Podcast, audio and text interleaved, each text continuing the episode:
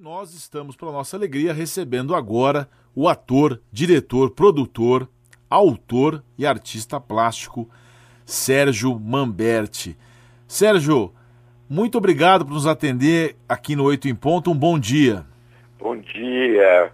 Que prazer, Cobra, falar outra vez com vocês aí e com os ouvintes, né?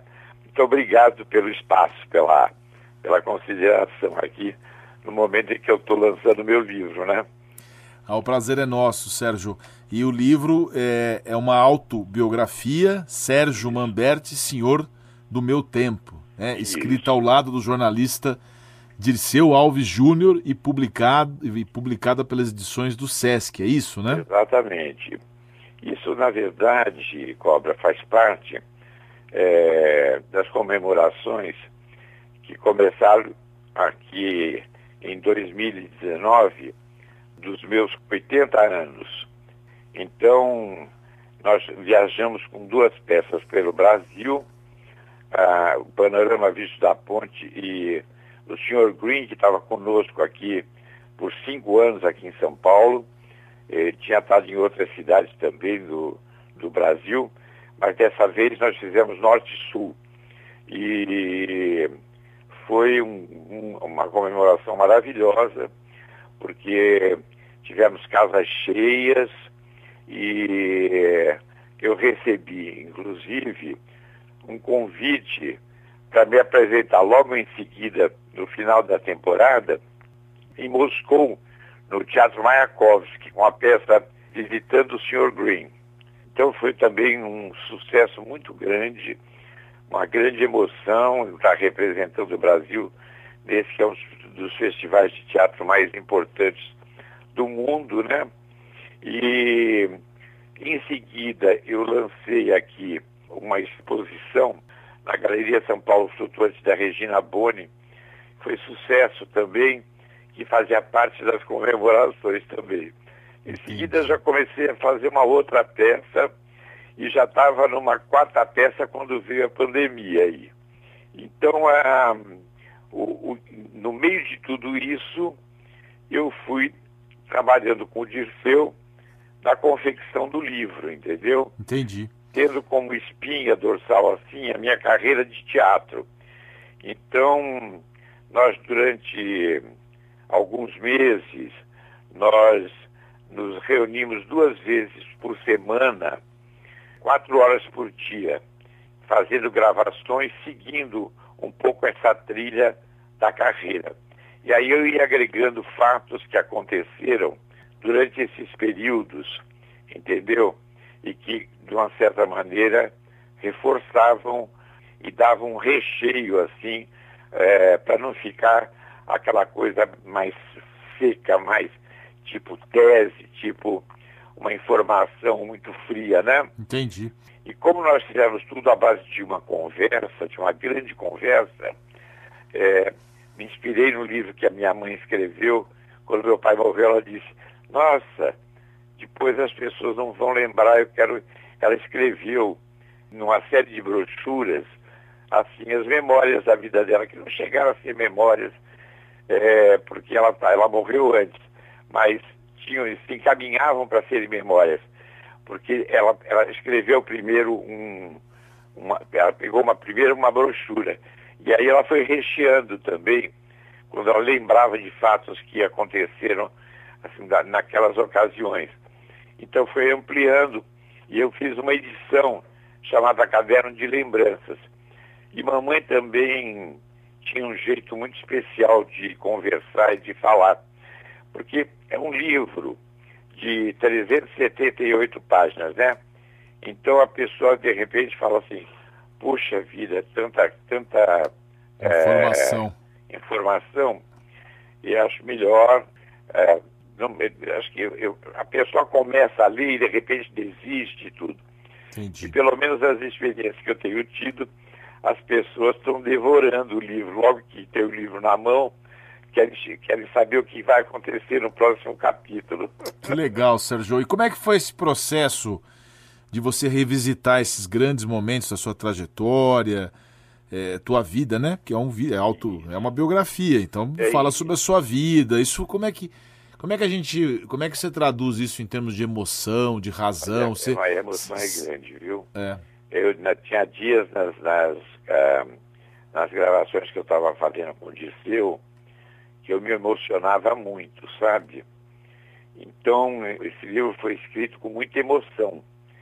E o Dirceu, ele teve um trabalho muito importante, porque ele tinha que transcrever essas gravações, depois ele me passou uh, já o trabalho que ele fez em cima das gravações, e aí eu refiz, né?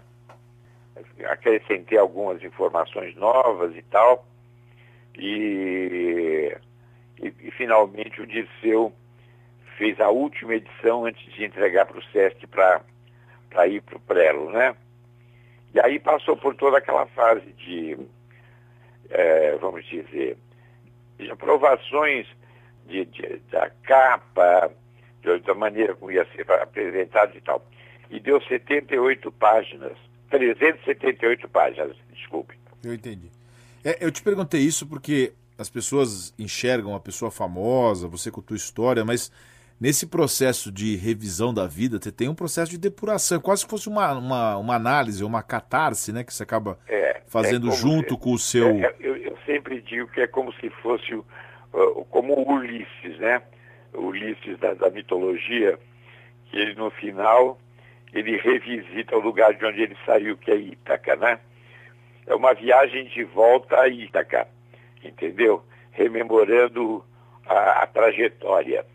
Então é uma coisa assim muito densa, mas ao mesmo tempo eu me preocupei muito em fazer um, com que a comunicação dessas, dessas memórias não fosse uma coisa fria, é, porque ela, é, ela é muito rica a trajetória. Eu tenho minha carreira no teatro, no cinema, na televisão, nas artes plásticas, entendeu? E também tenho uma intensa vivência do, do universo político. Eu fui 12 anos membro do Ministério da Cultura nos governos Lula e Dilma, entendeu? E ocupei algumas secretarias importantes, como a Secretaria da Identidade e da Diversidade Cultural, que foi a primeira do mundo, antes de ser aprovada a Convenção da Diversidade. Depois eu fui, seis anos depois, eu fui presidente da Fundação Nacional de Artes e depois, já na gestão de Ana de Holanda, eu já, já no governo Dilma, eu fui o comissário-geral da maior exposição que o Brasil fez no exterior, no seio da comunidade europeia. Foi uma coisa que eu trabalhei durante dois anos, foi maravilhosa, teve uma grande repercussão e foi, foi a exposição mais completa sobre a cultura brasileira que já se fez, né? E ainda eu implementei o primeiro Plano Nacional de Cultura, né? E ainda fiquei um tanto de tempo depois na, na com a Marta como ministra, né? Marta Suplicy, mas aí surgiu uma oportunidade de eu fazer um protagonista na novela Flor do Caribe. Aí eu falei, bom, agora é o momento de eu realmente voltar para casa, né? E realmente completar essa revisitação a Ítaca e ver como você não tinha enferrujado como ator, né? E, e, já nesse passo, como é que foi sua experiência desse outro lado do balcão, né? Trabalhando em políticas públicas e como é que você vê hoje a, o cenário político em relação às artes e à cultura no Brasil? Olha, eu vejo com muita amargura o, o menosprezo que esse governo teve por tudo que foi construído, né? Eles vieram com uma gana assim de realmente fazer um desmonte histórico de tudo que foi conquistado. A sorte é que nos estados e municípios o, muita coisa sobrou dessa, desse trabalho feito. Então, agora no auxílio emergencial, a lei Aldir Blanc, e agora a lei Paulo Gustavo também, estão, de uma certa maneira, reconstituindo esse passado. Entendeu? Mas, na verdade, precisaria de um governo que tivesse essa preocupação de dar continuidade. E esse governo que nós temos hoje é o governo da descontinuidade, pelo contrário, é extremamente demolidor de valores e é só você observar aí a CPI que está sendo feita na, na questão da pandemia, entendeu? E você vê que é um governo que não, não se preocupou em, em fazer com que o cidadão se beneficiasse né, do, de, de, desse, desse, processo histórico, né? De uma coisa que vai se somando a outra, né? Entendi. Pelo contrário, e fazendo propostas absolutamente é, demolidoras, sabe? Extremamente é, negativas, um, um negacionismo absurdo, entendeu? E o Brasil está pagando um preço muito alto, né, por causa disso. Você veja, o Lula, ele foi condenado na Lava Jato e, e, e ele falou, eu considero isso uma grande injustiça, porque eu sou inocente. Então ele se, ele se conformou em ser preso. Muitas pessoas falaram, ah, ele podia ter saído do Brasil. Ele falou, não, se eu tivesse preso e fugisse, eh, se eu tivesse a prisão decretada, seria como é, eu acatar essa condenação, entendeu? Eu só saio daqui na hora em que eu for absolvido. E foi o que aconteceu, né? Com relação. E, Desculpa, e agora ele está elegível de novo, né? Claro que tem, e com, a, uma, com uma vantagem grande já nas últimas pesquisas, é, para as eleições de 22, entendeu? Entendi. Então eu acho que é, é uma esperança que a gente tem de a gente fazer uma reconstituição, entendeu, desse processo. O é, Sérgio... como, é como o Biden está fazendo com relação à administração Trump, né? Que também Entendi. foi demolidora, né? Então, mas a gente continua trabalhando, a gente continua lutando no sentido, trabalhando no, assim, quer dizer, a pandemia nos impede e, de estar no palco, né? E nessa sua luta, você hum. uma vez declarou que é um militante que quer mudar o mundo por meio da cultura. Exatamente. Você acredita que a, o, o mundo pode ser transformado pela cultura? Exatamente. É quem pode promover realmente as grandes transformações é o projeto cultural, entendeu?